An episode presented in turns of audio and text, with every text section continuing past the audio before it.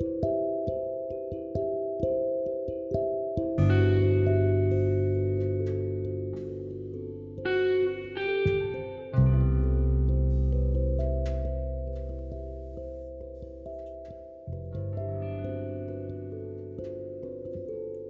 Muy buenos días, tardes o noches.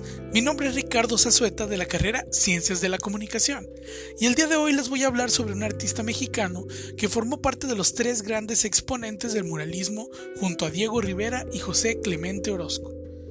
Así que vamos a empezar, acompáñenos a saber un poco más sobre el artista José de Jesús Alfaro Siqueiros.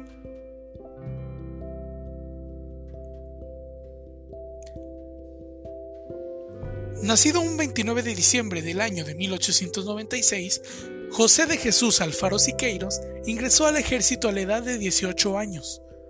Sus viajes con el ejército lo llevaron por todo el país y aprovechó para empaparse de, esta rica cultura mexicana. Justo tiempo después de que las fuerzas de Carranza tomaran el control del país, Siqueiros decide regresar nuevamente a la Ciudad de México, esto con la intención de pintar antes de viajar a Europa en el año de 1919. Primero en París, absorbió la influencia del cubismo, pero estaba un poco más intrigado con Cézanne y el uso de grandes bloques de color muy intenso. Ya estando allí, conoció a Diego Rivera, otro pintor mexicano, miembro de los tres grandes, y justo ahí comenzó una carrera legendaria en el muralismo.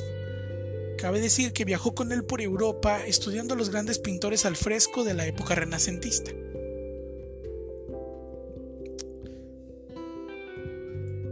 Más o menos por el año 1952, regresa a la Ciudad de México para trabajar como muralista, pero para el gobierno revolucionario de Álvaro Obregón. En ese entonces, el secretario de Educación Pública, José Vasconcelos, se impuso la misión de educar a las masas a través del arte público. Decidió contratar decenas de artistas y escritores para erigir una cultura mexicana moderna basándose en la pintura, obviamente, y en la literatura. Es ahí donde Siqueiros Rivera y José Clemente Orozco trabajaron juntos con Vasconcelos quien apoyó mucho el movimiento muralista encargándoles cobras para edificios destacados de la Ciudad de México. Aún así, los artistas ya trabajando en la Escuela Nacional Preparatoria se dieron cuenta de que muchas de sus primeras obras eh, carecían de la naturaleza pública, de la ideología que ellos manejaban.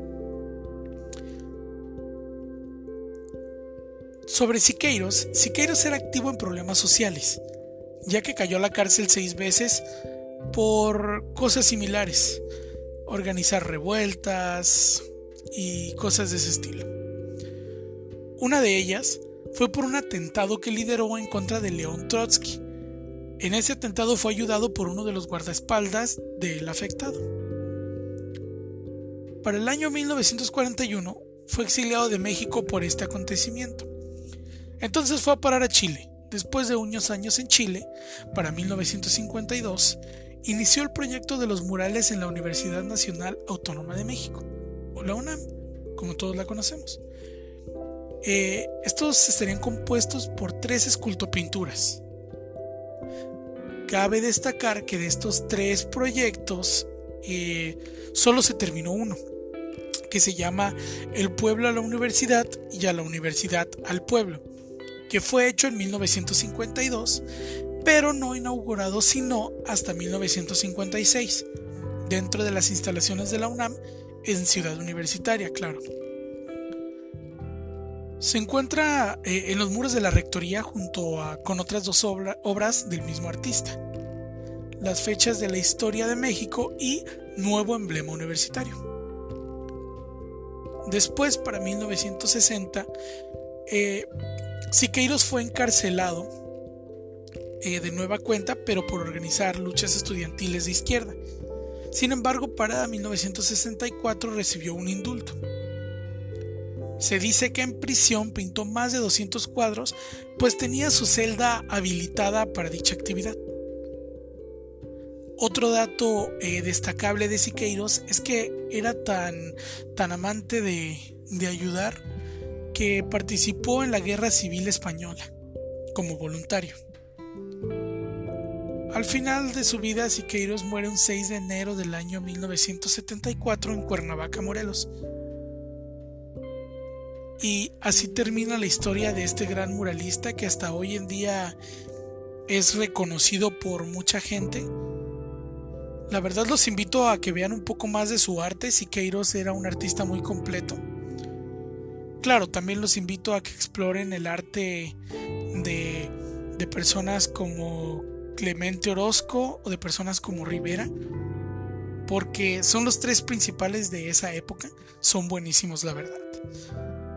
Esto fue todo por nuestra parte, espero que se interesen un poco más por el arte porque es un tema apasionante, un tema que libera sentimientos, un tema inspirador. Muchas gracias por escucharnos y ya saben, sigan sus sueños.